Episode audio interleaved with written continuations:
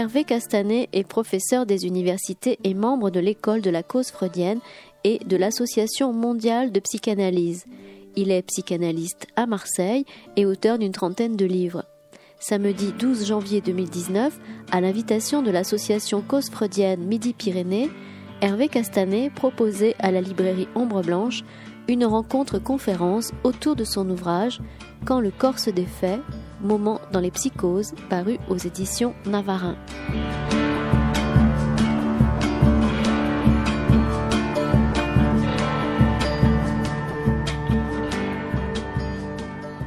Bonjour. Nous n'allons pas tout à fait respecter le quart d'heure toulousain car nous devons nous arrêter à midi 15, enfin le quart d'heure de partout j'imagine. Donc on va, on va commencer maintenant. Hein. Donc Dominique, tu veux dire euh, quelque chose? Oui, je veux vous, vous remercier d'être là euh, au nom de l'association de la cause freudienne Midi-Pyrénées, qui bénéficie des, de l'ouverture euh, euh, de, la librairie Ombre Blanche régulièrement pour faire accueil, pour faire, faire rencontre. Aujourd'hui, c'est Hervé Castanet que nous avons l'honneur de recevoir. Ce que je voulais vous dire avant que de leur laisser la parole à Hervé, à Francis et à notre ami euh, Victor, voilà, que je connais pourtant si bien. Euh, oui. Je voulais vous dire que il y a une heure et demie de, de discussion, une heure et quart précisément, et que vous pourrez nous suivre parce que cet après-midi, une conversation clinique avec notre invité se fera au minimum à la Maison de la Citoyenneté. Et je voulais demander peut-être à Hervé Castanet de nous dire de quoi il sera question en quelques mots avant de laisser la parole à nos trois amis.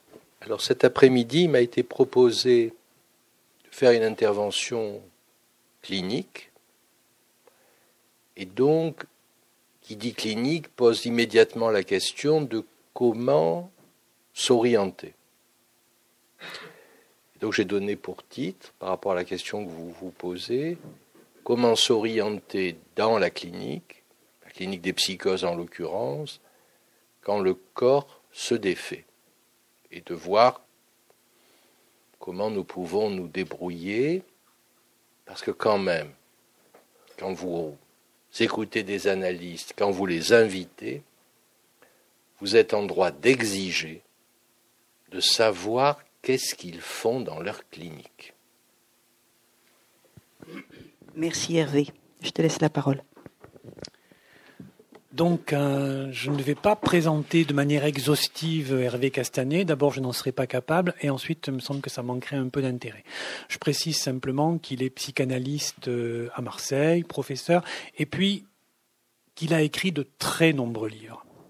Euh, vraiment de très nombreux livres. Et je, voudrais donner pour euh, approcher, en tout cas subjectivement, ce qui m'intéresse, moi, dans ce qu'écrit Hervé Castanet, je voudrais donner deux citations qui appartiennent à deux livres différents. L'un qui est l'un de ses derniers livres, qui s'appelle J'apprivoise l'invivable. D'une certaine façon, J'apprivoise l'invivable, c'est un peu le programme qui nous est proposé à tous lorsque nous entrons euh, dans la vie, rendre vivable l'invivable. Il s'agit d'un commentaire euh, d'une analyse, d'une installation proposée par Macha Makeyev, que sans doute euh, vous connaissez. Donc, je, lis simplement une petite citation de Macha Makeyev, à, laquelle citation donc à laquelle Hervé Castanet euh, consacre un certain développement. Je vérifie ce qu'il y a d'accidents uniques, de rêves et de blessures dans chaque existence. Première citation. Deuxième citation, parmi les très nombreux livres qu'Hervé Castanet a écrits, il y en a un pour lequel j'avoue éprouver une profonde dilection, qui s'appelle Le tricheur de sexe. Parce qu'il me semble qu'au-delà du fait que c'est un livre passionnant, je trouve que c'est un livre d'une très très profonde originalité. Et donc, euh, j'extrais là également une citation qui, de mon point de vue, vaut programme concernant ce que nous allons évoquer ce matin. Donc il s'agit du cas d'une personne du XVIIe siècle, je ne rentre pas dans les détails. Hein. Cette personne s'appelait l'abbé de Choisy. Reste à démontrer comment l'abbé de Choisy s'y prend dans sa vie. Donc s'y prend dans sa vie. Quels usages a-t-il de son corps? Deuxième point. Et quelles leçons cliniques se logent page après page dans ces récits bah, Je crois que c'est quelque chose qui pourrait valoir comme euh, ligne d'horizon de beaucoup des ouvrages d'Hervé Castanet. Donc, nous avons proposé pour la rencontre de ce matin de procéder euh, en trois temps. Hervé Castanet, au moment inaugural, donc lors d'une petite conférence, va nous donner quelques aspects euh, explicatifs concernant son dernier livre, Quand le corps se défait. Ensuite, Victor et moi lui poserons quelques questions et puis nous, espérons que, vous-même vous voudrez bien en poser ou faire des remarques. Donc je donne la parole à Hervé Castanet. Donc je, remercie vivement euh, l'ACF et la librairie de cette, euh, de cette invitation.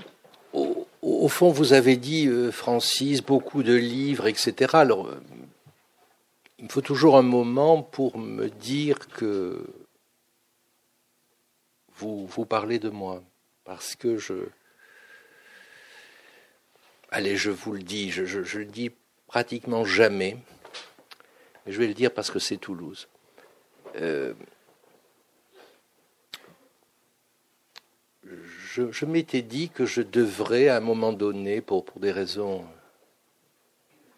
à laisser tel quel, donc à ne pas dire qu'il fallait que j'écrive, qu'il me fallait écrire un livre de fiction. Donc changer de catégorie et de rayonnage de bibliothèque. Je me suis convaincu euh, d'avoir à le faire j'ai mis un bémol. Faudrait que je termine deux ou trois travaux en cours.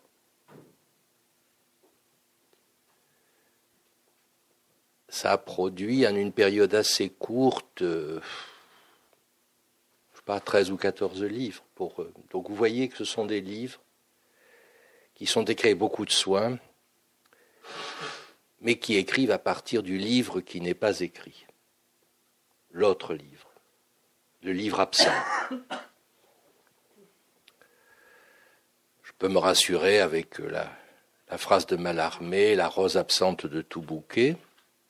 Donc ce sont des livres qui, chaque fois que vous en parlez, que vous insistez sur le, nombre, euh, maintenant je minore le nombre de livres écrits pour qu'en quelque sorte on m'en parle plus, je mets un peu moins que ce que j'ai écrit dans les quatrièmes de couverture, euh, parce que je sais bien qu'il y en a un autre qui décomplète la série et en même temps l'a rendu possible. Alors si je parle de ça, c'est pas pour vous faire une confidence, c'est parce que le livre qui, est présenté là, de même que les suivants, vous avez cité J'apprivoise l'invisible, qui n'est pas une phrase de, de, moi, une phrase reprise de l'artiste. Euh, mon monde, ça a plutôt été euh, apprivoiser le paradis sans fin, la débilité constante la caramélisation par le signifiant. Euh, donc, euh, des livres qui s'écrivent, d'une certaine façon aujourd'hui, j'accepte qu'ils soient contaminés presque par l'écriture elle-même. Donc ce livre dont on parle aujourd'hui, Quand le corps se défait, c'est une demande de Jacques-Alain Miller qui dirige la collection et qui m'a demandé d'écrire des cas de ma pratique et il avait insisté sur les écrire. Donc il y a peu de cas, mais ils sont dépliés de façon assez, euh, assez longue, où j'ai essayé de réduire l'appareil de doctrine et voir comment les cas eux-mêmes, en les écrivant à partir de la pratique analytique et de ce que ces patients amenaient, ça pouvait avoir un effet même modeste de, d'inquiéter les concepts mêmes. Ce qui m'intéresse aujourd'hui, c'est comment l'écriture, les cures, enfin ce qui s'écrit d'une cure et ensuite ce qui s'écrit littérairement de ce qui s'écrit dans la cure, ça puisse inquiéter nos assurances, inquiéter nos fixations conceptuelles, c'est-à-dire inquiéter nos je sais, je sais que. Et je, trouve que ça a un intérêt de savoir comment euh, la clinique, l'écriture de la clinique, si vous voulez, ou l'écriture d'un réel de la clinique, ça peut avoir un effet non pas de vérifier ce que l'on sait, mais d'inquiéter ce que l'on sait, de trouver ce que l'on sait, pour permettre que ça s'écrive un peu différemment. Et le livre, quand le corps se, se, défait, à part une préface, qui, une introduction qui précise les enjeux de doctrine, mais très brièvement, et une conclusion qui resitue par rapport à ce que nous déployons de l'enseignement de Lacan à partir notamment de la lecture de Jacques Alain Miller, ça encadre de façon, j'espère, assez légère les cas eux-mêmes qui ont la lourdeur clinique de psychose difficile, très douloureuse pour ceux qui s'y affrontent, les patients eux-mêmes. Mais c'était l'idée de choisir plutôt la clinique roseau que la clinique chêne. Ce qui nécessite, quand on a le double handicap d'être un universitaire et un névrosé obsessionnel, même baigné dans l'analyse, d'accepter de consentir à lâcher prise.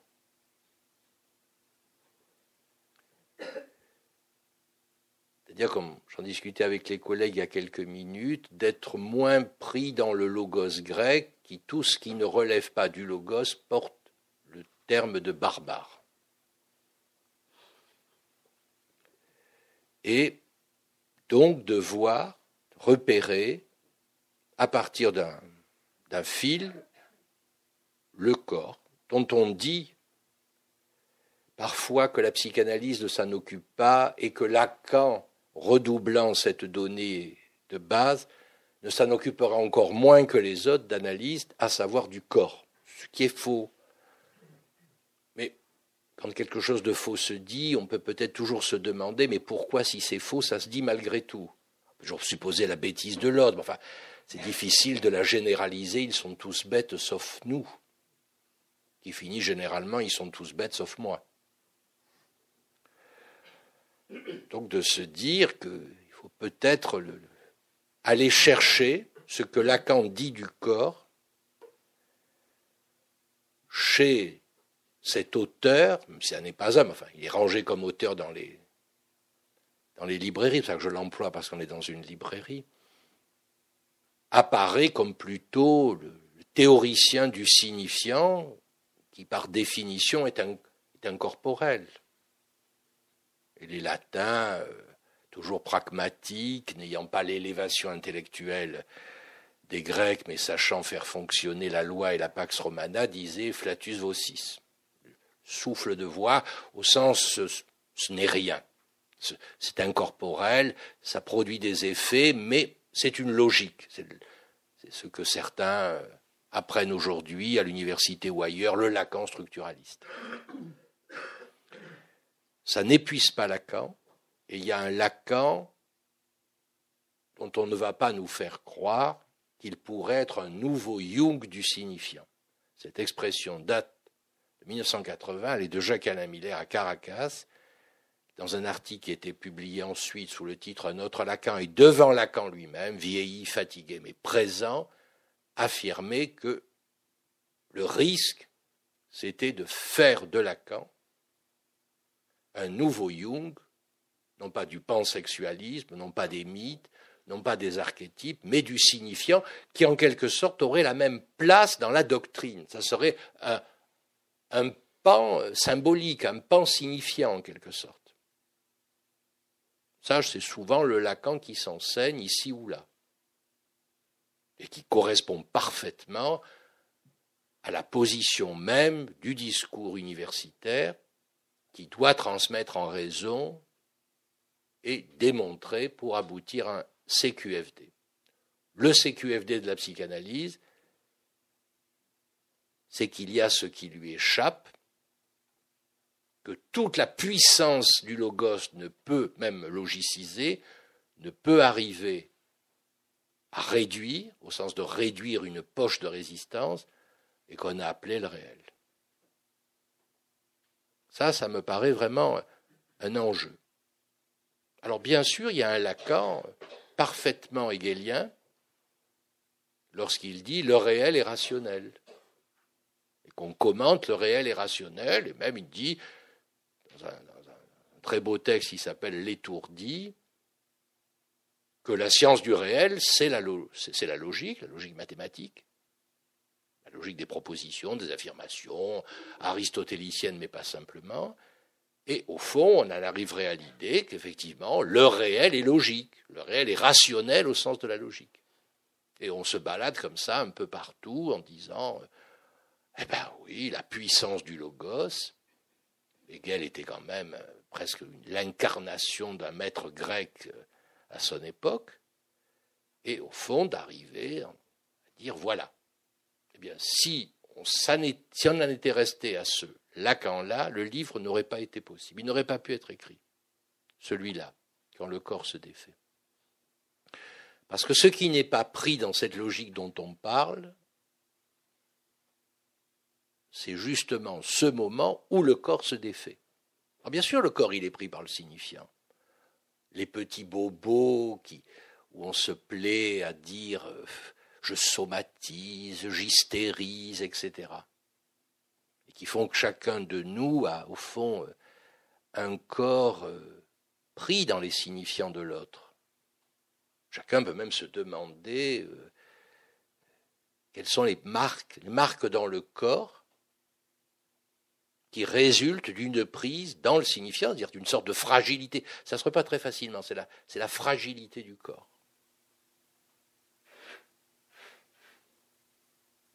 Je porte toujours des cache-nez. J'appelle ça des cache-nez. c'est pour ça qu'on m'a offert un cache-nez euh, d'Agnès B qui porte le titre Cache-nez de mon grand-père le général. J'étais protégé parce qu'effectivement, je ne sais plus si je l'ai écrit, mais euh, il y a cette phrase maternelle qui m'a toujours dit en passant son doigt sur mon cou, n'est pas froid, n'oublie pas ton cache-nez. Mais si je ne mets pas mon cache-nez, je, je, suis, je tousse très vite, j'ai mal à la gorge, etc. Donc on connaît ce corps-là, le corps marqué par le signifiant, et chacun l'a, ce corps-là. Et ensuite, grandir, c'est une façon de savoir faire avec. Et de ne pas se, risquer à être désarçonné par les signifiants qui, en quelque sorte, n'auraient pas leur système de protection. je, suis toujours soumis dans mon corps, certes avec... Euh, maintenant c'est joyeux et relativement amusé, mais au fond, je, je suis marqué dans, mon, dans ma vie corporelle par les signifiants maternels au niveau de mon cou. C'est pas de ça dont il est question dans le livre.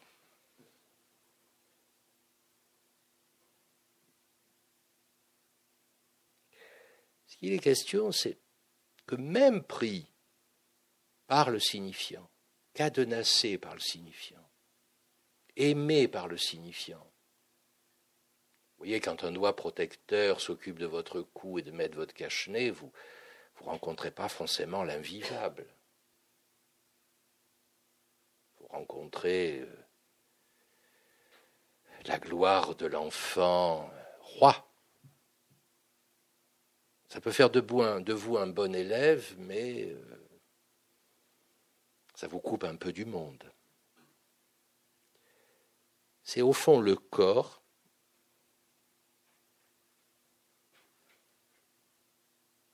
qui échappe, qui tombe qui n'est plus pris dans la logique signifiante. La logique signifiante n'est plus celle qui, au bord du gouffre, l'élève, le sublime, le fait se tenir si sagement appliqué. C'est pas le corps, le, corps sublimé, le corps qui faisait dire à Lacan lorsqu'il faisait un de ses cours, vous voyez là, je ne suis, c'est lui qui parle, je ne suis pas en train de baiser, pourtant je jouis autant parce que je vous parle. J'ai dit complexifier un peu l'affaire, parce qu'il n'était pas là dans un spectacle offrant sa jouissance à l'autre, il était plutôt celui qui parlait à partir du regard qui, le causait, et l'écoute qui le causait. Donc je me suis intéressé, au fond, et c'est ce que permet la fin de l'enseignement de Lacan, enfin c'est des questions posées plus que des réponses euh, qu'on va agiter comme drapeau, de ce moment où le corps fout le camp.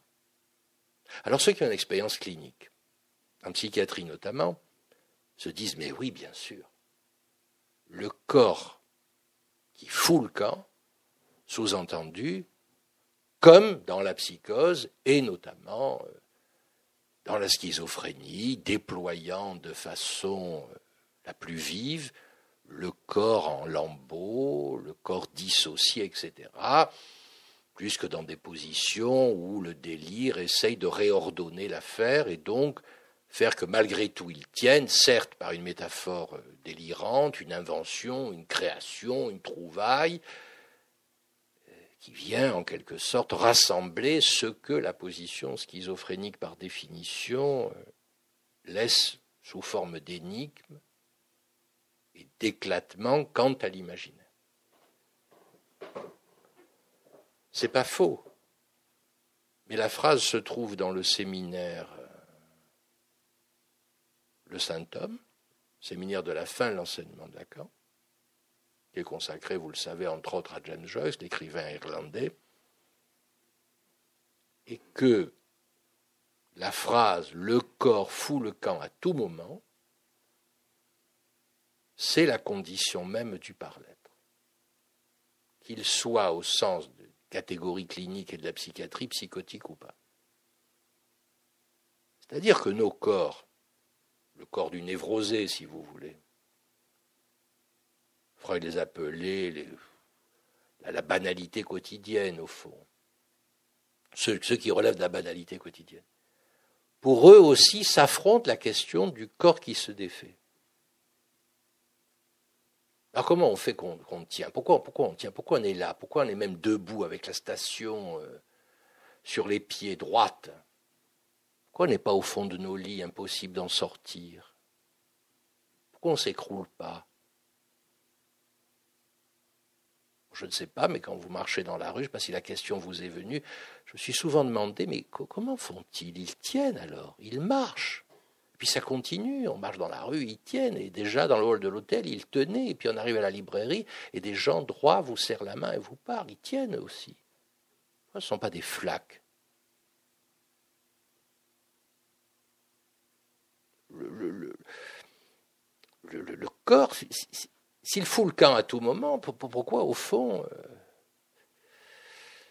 ça se repère si peu?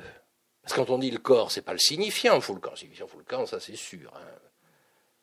Dominique a montré qu'elle avait un inconscient parce qu'elle oubliait, elle oubliait un prénom. Donc euh, le signifiant, à tout moment, fout le camp. On a toujours peur de la perte, de comment la rattraper. On dit, alors là, on, dit, mais écoutez, attention, euh, ça fout le camp, mais c'est pas perdu. C'est refoulé. Et là, on dit, un inconscient on le vérifie, on se dit, bah quand même, bah voilà, c'est pas mal, j'ai un inconscient. Mais là, la phrase, c'est avec les corps. Pourquoi eux foutent-ils pas le camp? Et là, ça nous pose une question. Là, Lacan y apporte la réponse. J'essayais d'un peu construire la question avant d'amener la réponse. Autrement, euh, autrement c'est question-réponse. on repasse la première année de médecine. Là, avec, on cache les causes. On cache, on cache, non, on coche les causes on coche les causes. Non, on coche les cases. Vous voyez que le signifiant fout le camp. Je, devrais faire attention. Ça m'a toujours beaucoup aimé. Les surréalistes disaient on veut bien critiquer beaucoup de choses, mais, je ne sais pas si on peut. C'était dans leur petite réunion. C'était. breton. Il dit Je ne sais pas si j'oserais insulter la Vierge, Marie. Je ne sais pas jusqu'où ça mènerait. C'est risqué. Vous voyez, moi, je n'ai pas insulté la Vierge. Euh, mais euh, dès que je parle que le signifiant fout le camp, euh, l'inconscient me rappelle Tu n'y échappes pas. J'ai construit mon monde pour que vraiment je puisse cocher toutes les bonnes cases. Mais là, le corps, c'est pas celui-là dont on parle, c'est pas celui des cases. C'est ce corps vivant. On ne sait pas très bien ce que ça veut dire vivant, mais on sait qu'il est vivant. Et il tient. Donc ça veut dire que pour tout un chacun, il y a une fiction qu'il fait tenir, il y a, un système, il y a, une appropriation, il y a une machine qui nous mord le corps. Au fond, on a un corps de prothèse, même si on n'a pas une canne anglaise ou un déambulateur.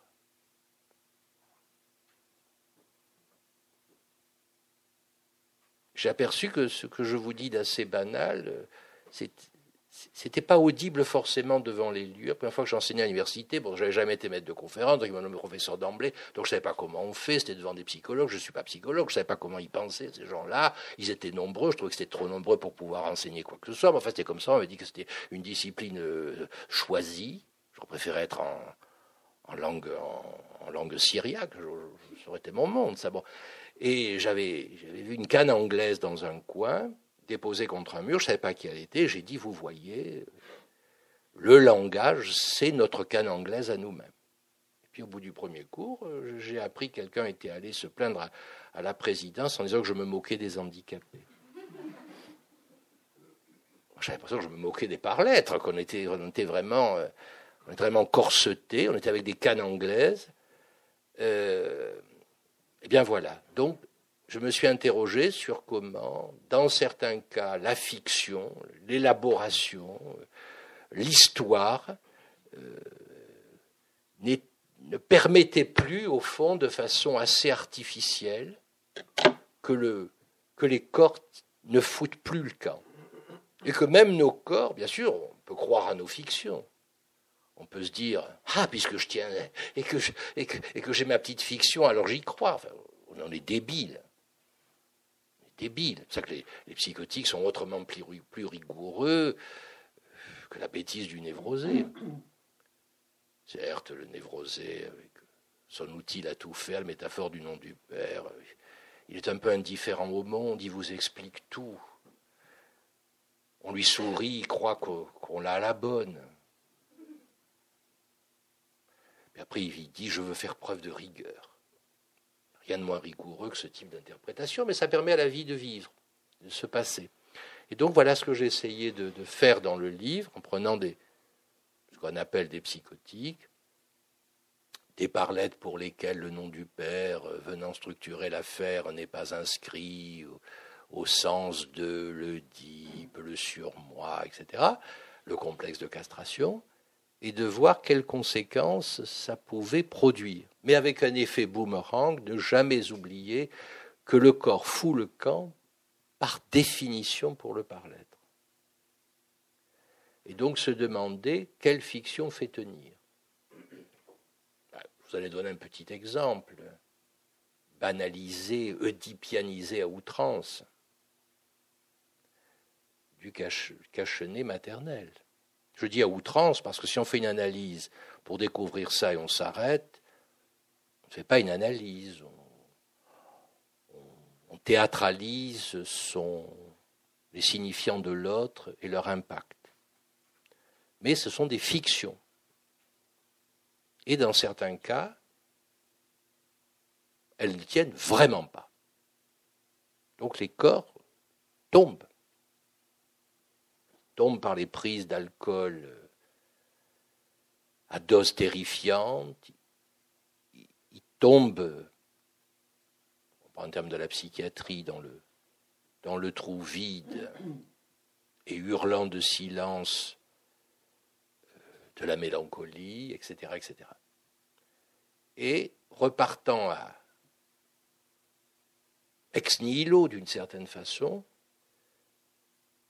dont le névrosé est dispensé parce qu'il a toujours la métaphore du nom du Père, même, dans sa débilité explicative, voir qu'est-ce qu'ils construisent pour que ça tienne. Donc j'ai pris un certain nombre de cas, plus un, pour discuter avec ceux qui peuvent toujours dire Ah, mais ça vous le dites à propos des cas. Hein. Qu'est-ce que j'en sais? Moi, je ne m'occupe pas de cas. Il y en a quand même des lecteurs qui ne sont pas cliniciens. Donc j'ai pris Antonin Artaud, dont l'œuvre est connue, dont l'œuvre est accessible, dont l'œuvre occupe des rayonnages de bibliothèques parus, euh, chez Gallimard, etc. Et, de voir euh, quelles sont les fictions qui se tissent, qui se construisent, qui s'élaborent, alors que le corps fout le camp à tout instant. Donc le signifiant fout le camp à tout instant, même dans l'analyse, on dit, voilà, si vous voulez bien dire ce, qui va foutre le camp, et non pas ce que vous savez déjà, qui rationalisez. Et puis maintenant, on interroge ce corps qui fout le camp quand il se défait, il se défait pas simplement imaginairement, parce que l'imaginaire donnerait corps, comme on dit, fait tenir. Il se défait, et, ce défaisant, il défait R, S et I. Réel, symbolique et imaginaire, les trois catégories dont le nouage fait que ça tient, plus ou moins, mais ça tient, et d'en tirer quelques conséquences. Et c'est pas ça que j'ai commencé par quelques remarques privées sur le rapport à l'écriture, c'est que l'écriture elle-même est une modalité de faire tenir aussi ensemble, si on veut bien accorder du temps à, l'écriture, c'est-à-dire accepter qu'un texte qu'on écrit, je termine là-dessus, y compris quand on est réputé ne pas écrire trop mal,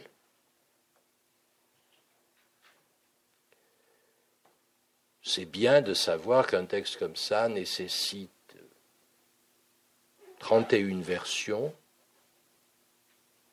5000 corrections, des correctrices professionnelles qui s'en occupent, pour quelqu'un dont on dit qu'il n'écrit pas trop mal. Ça, je trouve, c'est le job de l'écriture. Le petit, J'apprivoise l'invivable, c'est à peu près 42 versions. Mais ça ne se voit pas. J'écris peu et ce sont mes nuits. Et mes nuits, vous comprendrez bien que motus.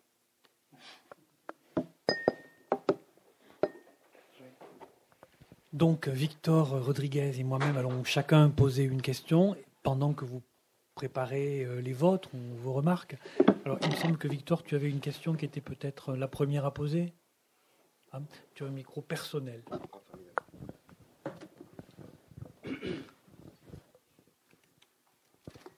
Si. Euh, non, si c'est une question un peu, un peu générale, un peu euh, qui, concerne le, projet de ce livre. Au fond, vous, l'avez construit, vous l'avez euh, imaginé sur quelle base, qu'est-ce qui vous a mené au fond à, nous proposer ce, livre? Évidemment, c'est la question clé. Donc je vous en remercie parce que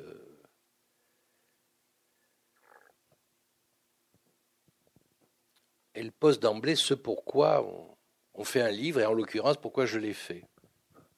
Et parce que je crois, ça je l'avais dit au début, qu'on est en droit d'exiger de savoir ce que les cliniciens font dans leur clinique, ce que les psychanalystes font dans leur clinique. Bien sûr, ils peuvent faire euh, de la doctrine, ils peuvent expliquer les concepts. Bien sûr, c'est absolument indispensable. Ils peuvent travailler dans le champ de l'épistémé. Bien sûr. C'est comme ça qu'on se forme. Mais qu'est-ce qu'on fait dans la clinique? Qu'est-ce qu'on fait aujourd'hui dans la clinique euh, des psychoses, pas en général, je n'allais pas parler des voisins, des amis, mais qu'est-ce que je fais? J'avais fait pareil dans un livre, je me rappelle avoir présenté ici, pas, oui c'était dans cette salle, euh, homo-analysant, c'est-à-dire qu'on était en droit d'exiger ce que nous faisions avec des sujets euh, se présentaient comme homosexuels, mais dans le sens descriptif du terme. rien de plus que descriptif. Je suis homo. Je suis homo depuis toujours. Je, suis homo par éclipse. Je ne sais pas si je le suis, etc. Euh, de rendre compte donc de ce que nous faisons dans notre pratique. Et est-ce que nous déployons une clinique au nom du Père et qu'au nom du Père Alors la clinique au nom du Père, attention, ce n'est pas du tout pour la dénigrer. Ce n'est pas du tout pour dire la fin de l'enseignement de Lacan annule le séminaire 3 du milieu des années 50. Bien sûr, c'est une clinique qui a son efficace, qui pas seulement efficience, son efficace sociale. C'est une clinique euh, qui a ses lettres de noblesse dans les services de psychiatrie, dans les CMP, dans les CAT, dans les pratiques euh, où on reçoit des sujets qui viennent adresser leurs souffrances, bien sûr. Est-ce que c'est le tout de l'enseignement de Lacan et est-ce que ça limite nos possibilités cliniques? Est-ce qu'une fois qu'on a fait ça, on se dit bon, bien, et on ne le dit pas simplement aux patients, on se le dit à soi-même? Lacan nous, nous, nous offre une suite. Donc, par rapport à votre question, Victor, c'est vraiment qu'est-ce que nous permet de construire la fin de l'enseignement de Lacan, qui se passe, comme vous le savez, du nom du Père, pour le pluraliser, pour réduire cette instance quand même qui, est écrasante. Il suffit d'avoir été un temps soit peu, même modestement, un obsessionnel, pour savoir ce que c'est la puissance du nom du Père. Si même on veut, les obsessionnels qui ne savent pas trop le dire, suffit de demander à leur femme ou à leur, compagnons s'ils sont hommes, ça ne change rien. Ils vous diront ce que c'est la puissance de l'interdit, la puissance du nom du Père. Alors, est-ce que, ça réduit la clinique à ça?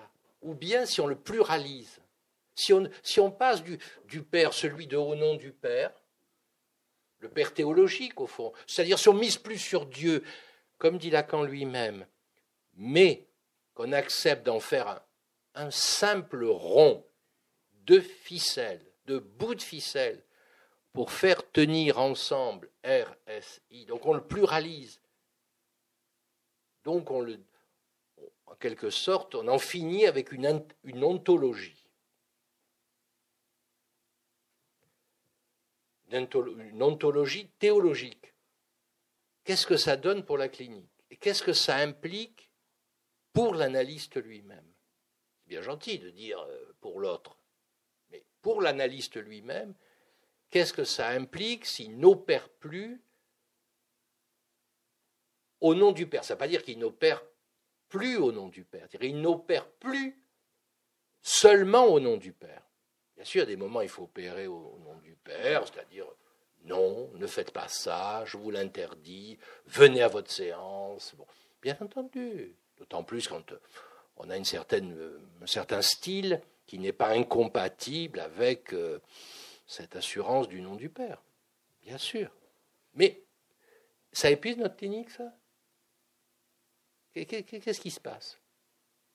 Alors, est-ce qu'il faut reprendre les inventions, la trouvaille dans la psychose? Oui, ça a été dit, mais Lacan est moins, fleur bleue. Il, va, plutôt insister sur, autre chose, sur, des nouages, des, façons de faire, des, modalités. Euh, l'invention dans la psychose. Ça, a été des sujets, il y a une vingtaine d'années, on parlait de ça, l'invention du psychotique. Oui, bien sûr.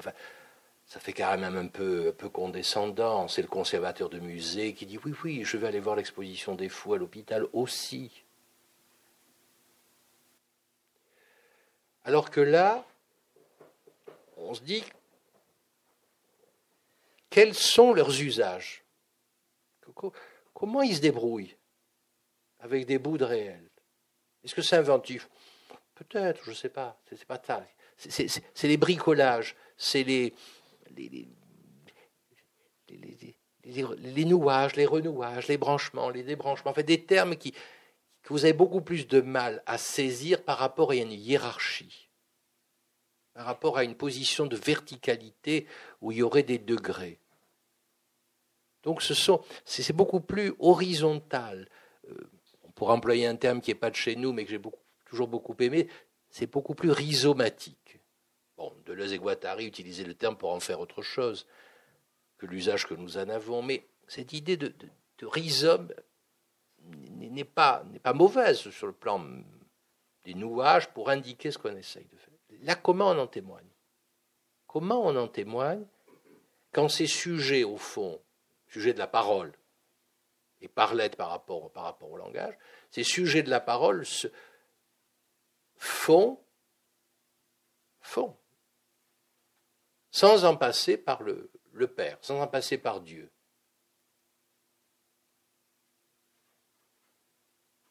Ça, ça, me paraît euh, un enjeu et qui fait retour à l'analyste pour lui-même, c'est-à-dire euh, ce qu'il accepte, même modestement, même petitement, etc., de désontologiser sa propre pratique?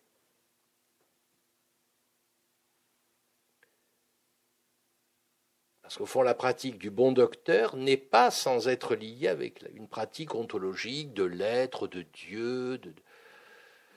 Bon, c'est pas moi qui l'invente, ça, c'est du Lacan dans le texte, dans le séminaire sur euh, Joyce, c'est très explicite, ne plus miser sur Dieu. D'accord, vous vous le dites, vous ensuite vous êtes la petit drapeau, ne plus miser sur Dieu. Enfin, vous pouvez même vous demander si le fait d'agiter le drapeau, n'est pas une façon de miser sur Dieu.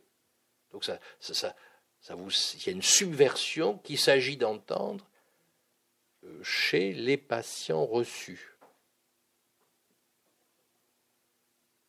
Et j'ai pris le temps de, déplier. Donc il y a des cas qui font 40, 45 pages.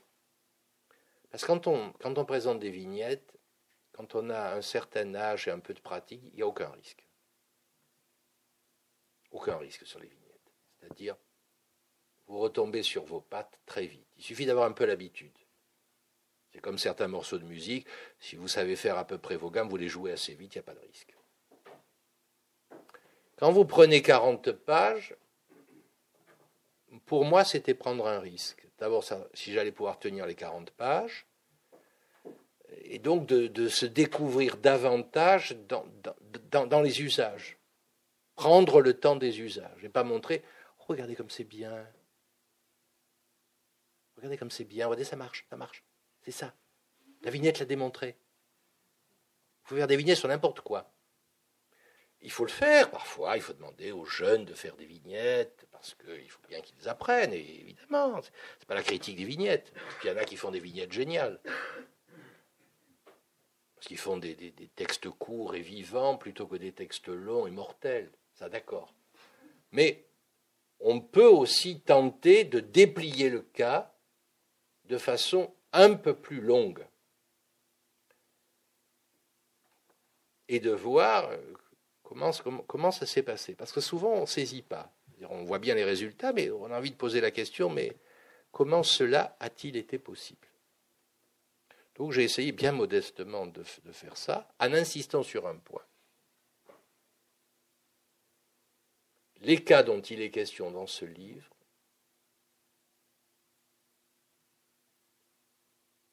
chaque clinicien aurait pu les rencontrer.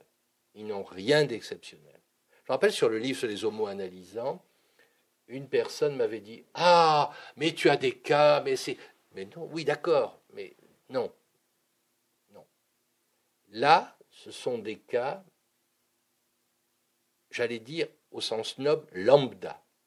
Un psychiatre, un psychologue, euh, un analyste, les rencontre. Donc, ce ne sont pas des cas de génie, ce ne sont pas des cas extraordinaires. Ils n'ont rien d'extraordinaire. Ou plus exactement, ils n'ont rien d'extraordinaire par rapport à une norme qui peut élever certains psychotiques à, à la dimension de créateur, par exemple. Pas du tout. Et donc, une clinique banale, qu'est-ce qu'on peut en tirer si on prend le temps même si les séances sont très courtes, prendre le temps, ce n'est pas forcément avec eux, on ne va pas leur faire payer les interrogations qu'on a quand même. J'ai jamais été suffisamment agressif pour garder longtemps les patients, ça c'est sûr. Euh, j'ai jamais été non plus suffisamment agressif pour les mettre à la porte trop rapidement. Mais euh, c'était de voir comment, comment ils avaient fait. Alors c'était des cas anciens de 20 ans. Pour certains, j'avais des lettres, des textes, je l'explique. Pour d'autres, non. Je me suis dit, bon, que la névrose obsessionnelle et les diplômes servent à quelque chose, est-ce qu'ils vont revenir? Ils sont revenus, et donc j'ai construit certains cas 20 ans après, mais ils étaient là, en suspens. Et voilà le, livre. En plus, je ne vous le cache pas, c'est un livre adressé, donc je, Myriam me l'a demandé. Ensuite, bien entendu, ça va au-delà au niveau de la, de, la réponse, mais euh, je répondais à sa demande. Euh, et donc, de pas être trop nul ou en deçà de ce que lui-même avait présenté de l'enseignement de la Donc je pose à, mon tour une question qui est une question euh, euh, doublement intéressée. La première, le premier intérêt que la question me semble se poser. Le deuxième, c'est qu'elle entre euh, dans le, les interrogations que nous essayons de soulever dans le cycle que nous organisons ici même le lundi soir qui s'appelle Lire et écouter Jacques Lacan. elle tourne autour de quelque chose que vous avez dit tout à l'heure dans votre exposé, mais qui est présent dans le livre, l'histoire ne permet plus que les corps ne foutent plus le camp. Et dans le livre, pour utiliser ce petit moment aussi pour donner envie, de, donner en tout cas une idée de ce qu'on y trouve, hein, donc page 17, une conséquence tombe, l'inconscient n'est plus histoire ni savoir mérite une explication. Et puis de manière un peu transversale, on ne parle pas des cas ce matin puisqu'on va en parler cet après-midi, hein, mais quand vous évoquez le cas de Séverin, page 105, où, comme sujet fondamentalement historisé, il peut se maintenir dans son statut de sujet. Donc ça, c'est Séverin, hein, un certain rapport à l'histoire. Et page 123, un autre cas, Pascal, un nouveau je sais qu'elle nomme mon histoire. Donc ma question, c'est la psychanalyse et l'histoire ou votre phrase L'histoire ne permet plus que les corps ne foutent plus le camp. L'histoire et la psychanalyse, c'est aussi un peu votre histoire à vous. Voilà, c'est pour ça que je suis intéressé à la chose. Euh, c'est ce que j'ai pu dire au début, c'est-à-dire, ça ne tient, les corps, corps vivants, pas les corps imaginaires, les images, les représentations, que parce qu'il y a la construction d'une fiction qui les fait tenir.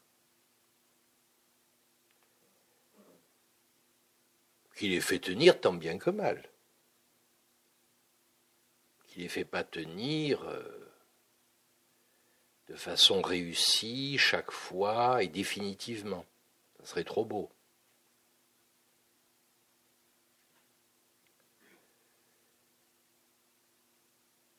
Mais cette fiction, qui est un autre nom de l'histoire au fond, je veux dire pourquoi Il faut bien avoir l'idée, si on lit la fin de l'enseignement de Lacan, qu'elle est menteuse.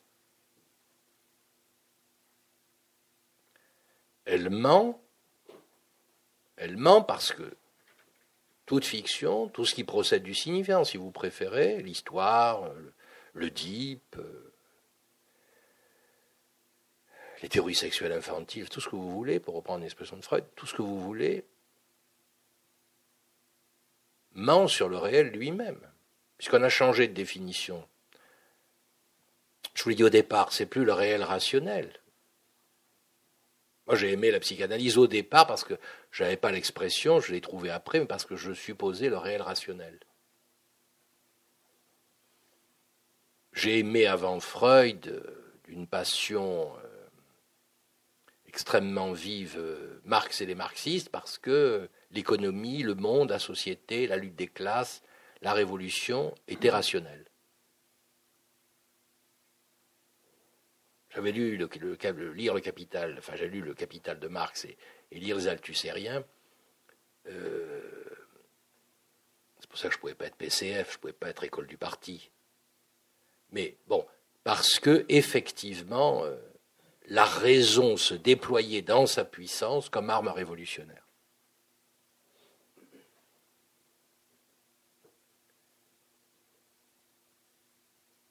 Mais là, ce dont on parle, ce n'est plus le réel rationnel. On a changé de définition. C'est plus le réel de la logique. C'est un réel dont Lacan dit, dans toujours ce séminaire, j'en cite qu'un pour vous faciliter la tâche, ensuite pour vous y référer, dans le séminaire 23 euh, sur le Saint-Homme, c'est euh, un réel sans loi. Si le réel est sans loi, tout ce que vous allez pouvoir en dire comme loi est mensonge.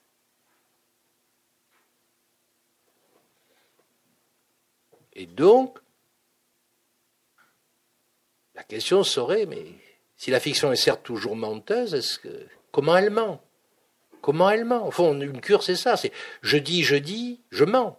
Mais D'abord, je finis par perdre l'idée que je pourrais dire sans mentir. Donc, je, redeviendrai un sujet hegelien pensant que le réel est rationnel et que je vais avoir le dernier mot. Si le réel est rationnel, le sujet a le dernier mot. Rêver d'avoir le dernier mot. Il l'a pas parce que le savoir l'écrase, mais il peut rêver de s'équivaloir à Dieu lui-même.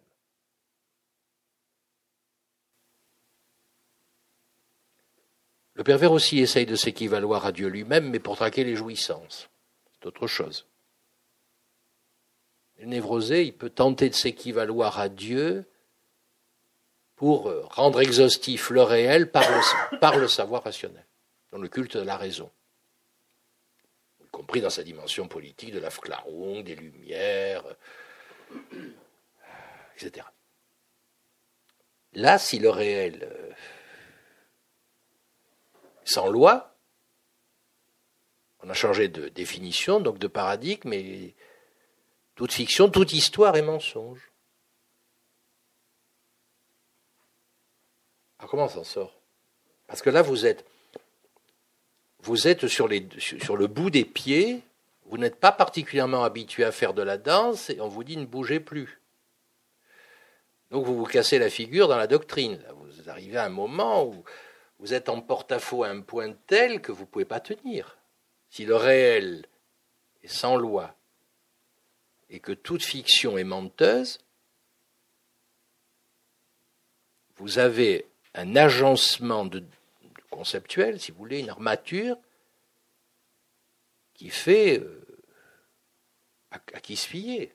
Quelle est votre boussole? Quand vous dites le réel est rationnel, vous avez une boussole, c'est la raison, c'est la logique. Donc vous, vous amenez votre fantasme et vous supposez qu'il y a une grammaire de votre fantasme, une grammaire logique, qui même aura un reste que vous logicisez comme petit a, et vous pouvez faire de la logique, qui, à la différence de la logique classique, inclut ce qui s'en exclut, mais qui est un exclu défini. Petit a, c'est un exclu défini le petit a au sens de la face vide de l'objet, dont on peut dire, il y a un cours de Miller là-dessus, l'objet petit a n'a de consistance que logique. Mais là aussi, vous avez vos repères.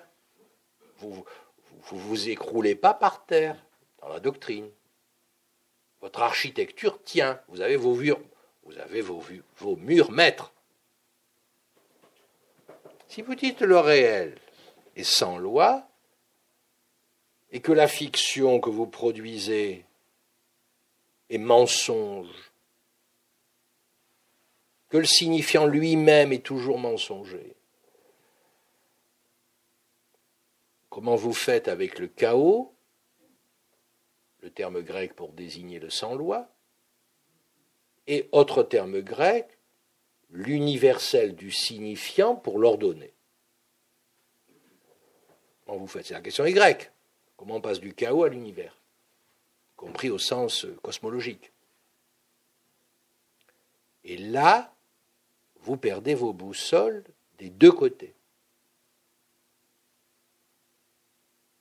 Et vous ne pouvez pas non plus rêver d'être fou, parce que n'est pas fou qui veut, ça vous le savez depuis longtemps, et puis Lacan l'avait écrit dans sa salle de garde et l'a commenté. Donc vous dites, je ne peux pas jouer au fou pour pouvoir résoudre cette contradiction.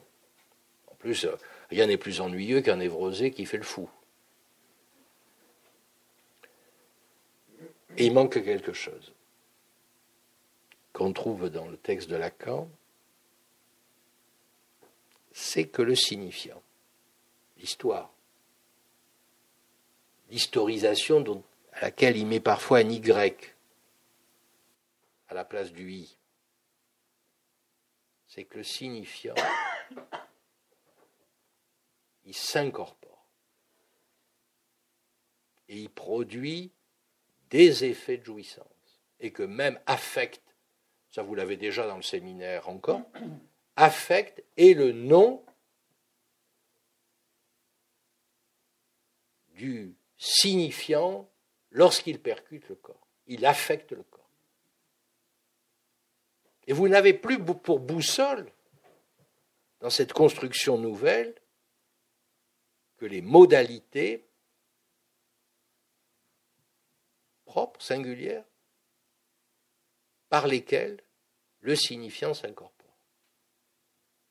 Vous retrouvez votre balise. Simplement, vous ne pouvez pas lire l'écriture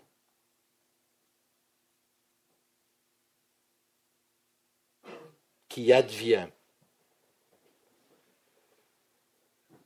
du signifiant pénétrant le corps, s'inscrivant dans le corps, sur le corps. Les deux sont vrais. vous ne pouvez pas lire cette écriture comme si c'était du signifiant. On imagine qu'au fond, l'écriture se lit par le signifiant. C'est-à-dire vous, vous tentez à nouveau de mentir. Vous avez la solution du mensonge, c'est-à-dire du symbolique.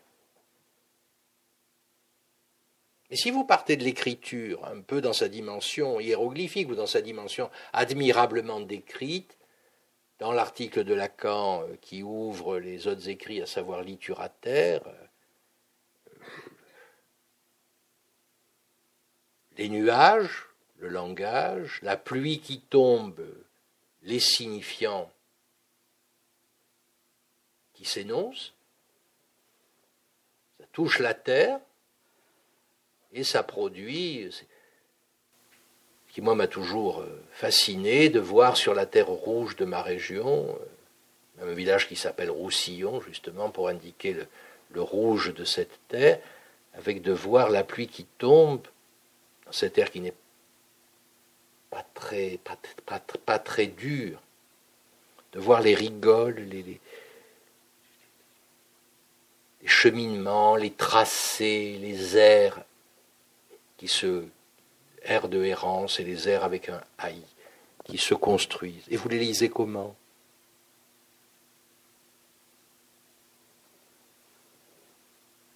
Vous les lisez comment?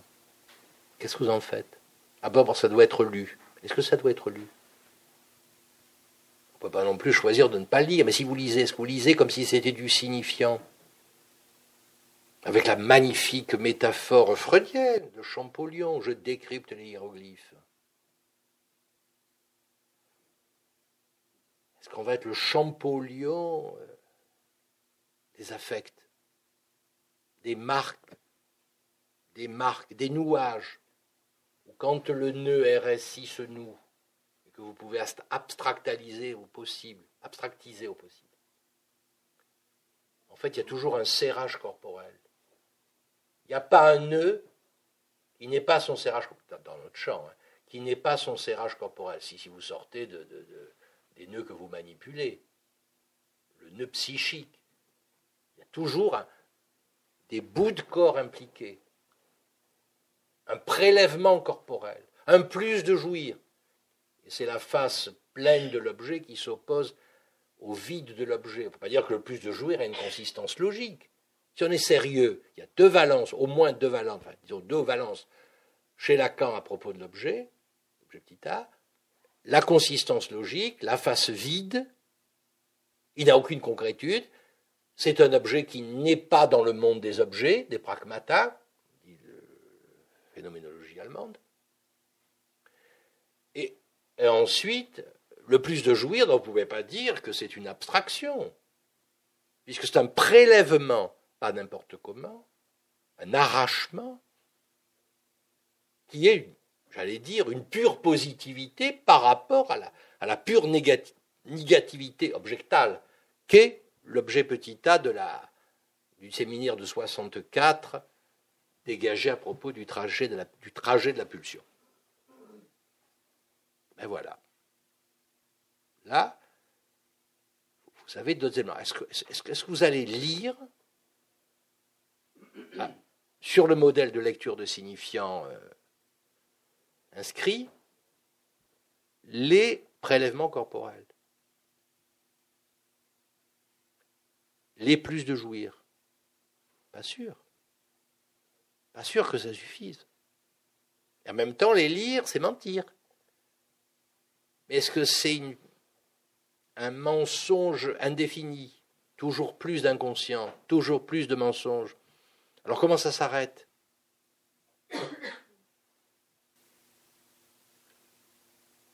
Alors est-ce que ça s'arrête à ce moment qui c'est ça C'est ça. C'est un c'est ça pour le sujet, pas un c'est ça pour l'autre. Si c'est un c'est ça, c'est quoi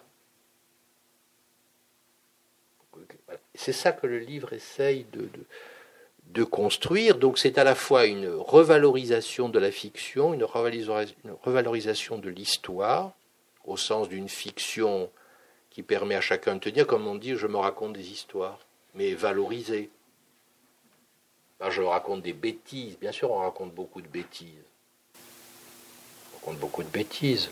J'ai pas eu de chance, on m'a pas assez aimé. L'examen était trop difficile. Je n'étais pas bien coiffé, il m'a quitté. Enfin bon, la vie, quoi. Bon, mais même l'histoire, le moment le plus intense, le plus logicisé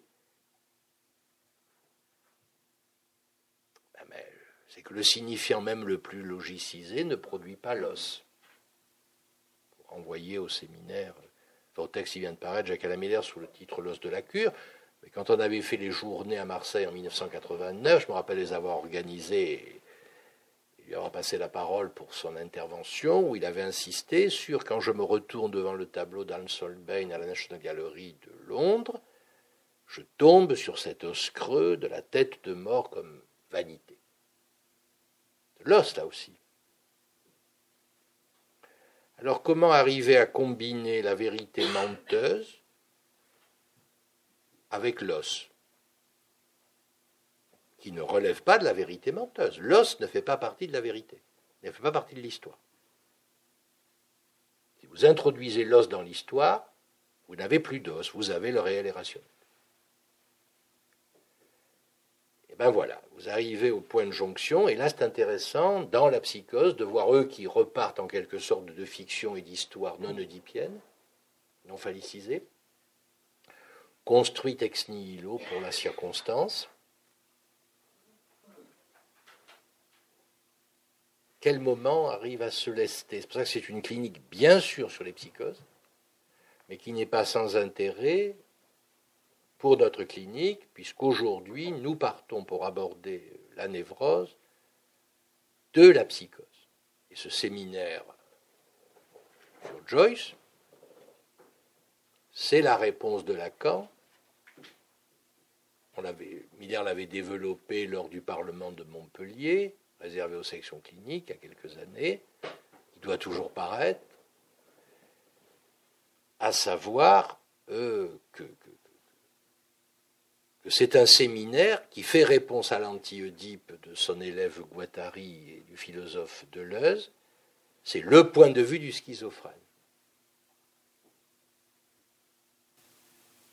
Comment est le monde du point de vue du schizophrène? Perçois que ce n'est pas un monde de révolutionnaires, comme le pensaient les deux acolytes, c'est pas ceci, c'est pas cela. Et là, on voit ce, comment ça ment. Et après, bah, si vous valorisez, valorisez plus la vérité comme euh, avec l'espoir qu'elle ne soit plus menteuse, c'est possible. Alors ça, ça, consiste à annuler le réel comme, sans loi. Il faut le construire comme rationnel. Et donc on arrive à ce moment, et je crois que la psychose, enfin ces cas, tout au moins même modestement, déplie cet enjeu qui concerne toutes les cures. Et donc un livre sur la psychose aujourd'hui, s'il n'est pas raté, mais peut-être que celui-là l'est, c'est à vous le dire, hein, je ne suis pas là pour auto-proclamer ayant réussi mon bon job, c'est vous. Euh, c'est que un livre sur les psychoses permet d'interroger notre clinique qu'elle soit avec des sujets psychotiques au sens psychiatrique, au sens des classes, aussi bien que névrosés. Parce que ces questions-là, le névrosé s'y affronte, il traite autrement évidemment, mais s'y affronte. Donc ça, ça, subvertit notre pratique parce que nous avons été, je pense, formés euh, au réel rationnel. Il ne s'agit pas de l'oublier, il ne s'agit pas de ne pas en tenir compte. Bien sûr, le réel peut se rationaliser par la logique. Et ce qui fait que le réel propre de la psychanalyse, ce n'est pas le réel de la logique. C'est le réel de la rencontre. C'est le réel de la contingence. C'est le réel de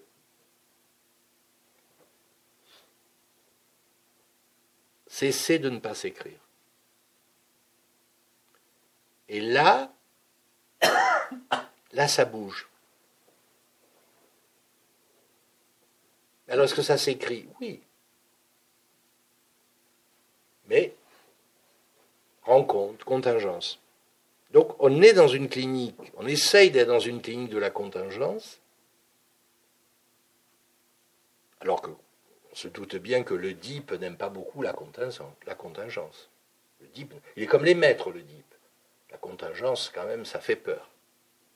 C'est la même position que les mystiques occupent par rapport aux théologiens et aux évêques. Ah, il y a une mystique dans, le, dans sa cellule, dans le monastère voisin, les emmerdes vont commencer. Ben voilà, c'est ça. Eh bien, euh, donc, c'est d'arriver à serrer ce point de la contingence, de la rencontre. Et ce qui fait dire à, Millet, reprenant Lacan, que le réel propre, spécifique de la psychanalyse, c'est le réel de la contingence. Mais celui-là, il n'est pas abstrait. Il est inséparable d'un prélèvement corporel. Vous n'allez pas imaginer un bout de chair, là vous oedipianiserez à nouveau l'affaire, les obsessionnels se diraient Ah, je savais bien qu'il fallait que j'y lâche quelque chose. Ça, de toute façon, quelle que soit la doctrine, ils auront quelque chose à lâcher. Mais euh, c'est ce point-là qui.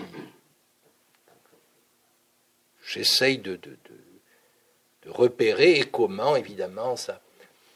Euh, Eve Miller-Rose, qui, est l'éditrice du livre au sens strict, euh, a beaucoup insisté. Elle avait tout à fait raison pour que je, J'insiste comment ça implique que l'analyste y mette du sien pour, arriver à ce point. Que c'est pas j'observe, je verrai bien. Y mettre du sien pour que ce dont on parle puisse euh, être rendu possible, enfin, ou advenir. Non pas calculer comme ça va arriver, mais accueillir cette contingence, voire la favoriser, sans qu'on sache de quoi il s'agit. Donc parfois, vous verrez dans les cas, même si on ne va pas en parler, que l'analyste est obligé d'y mettre du sien, d'intervenir. Une patiente qui, pendant 11 ans, venait deux fois par semaine, des séances assez courtes, c'était nécessaire. Euh, et en même temps, qui me téléphonait tous les jours, de toute l'année. Il n'y avait pas de week-end, il n'y avait pas de jour férié. Je lui ai toujours répondu elle se nommait, elle, disait à peu près une phrase ou un début de phrase, je disais bon, je raccrochais, Et ça allait pour la journée, elle vérifiait ma présence. Elle vérifiait la présence, au fond, que le contingent pouvait, pouvait être pour elle autre chose que la rencontre du pire, puisque sa vie, c'était avoir rencontré le pire. La rencontre pour elle, c'était le pire. Elle téléphonait au bonhomme, sans familiarité aucune, elle se nommait, euh, et de vérifier que le pire n'était pas devenu, ça lui permettait de, de tenir la journée, par exemple, jusqu'au lendemain, où elle vérifiait, puisque demain est un autre jour, comme vous savez, elle vérifiait le lendemain que le pire n'était pas forcément au rendez-vous avec l'analyste au téléphone.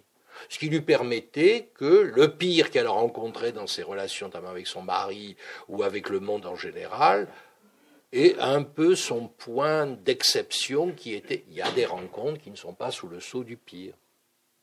Il fallait que je consente à ce qu'elle m'appelle tous les jours quand même. Elle m'a même appelé, j'étais sur l'acropole, invité par des collègues qui me faisaient visiter. Je lui ai dit Ah Je suis sur l'acropole. Elle m'a dit Alors je serai très brève. Elle a dit un quart de phrase. J'ai dit Bon. Et c'était pas du tout gênant. J'ai accepté ça le jour de Noël, le réveillon, euh, sans que ça me contraigne. Si ça m'embêtait, j'aurais pas répondu. Mon masochisme a des limites. Mais euh, ça a été l'opérateur de la contingence et pas l'opérateur du possible, et pas l'opérateur du nécessaire. C'est que la rencontre était chaque fois renouvelée. bien sûr, ça tient à, son présent éternel, euh, du fait que la rencontre devait chaque jour être vérifiée. Il faut le dire pour croire que parce que l'autre vous a dit je t'aime, ça va être pour la vie. Il faut, être dit bien pour penser ça. Après, on est surpris quand ça marche pas. Tu m'aimes plus, mais pourtant, euh, ben oui, ben rencontre n'est pas bien vue. Bon, dès que vous avez plus de dipianisation qui quand même historicise l'histoire, on pourrait presque dire, historicise la fiction, euh, vous avez quand même quelque chose de particulier qui se constitue. Donc c'est une clinique du, contingent, d'autant plus, rappelez-vous ce que je dis au départ, que c'est une clinique de, patients reçus il longtemps, et où quand même je les avais reçus parfois un peu à l'ancienne.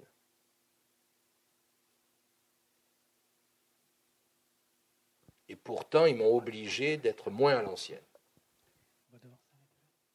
Alors, il se trouve que nous devons écourter un peu la séance euh, de ce matin. En fait, nous ne l'écourtons pas vraiment, simplement nous la différons à l'après-midi, puisque nous allons cet après-midi euh, à 14h euh, reprendre la discussion autour de ce livre. Merci beaucoup pour votre intervention.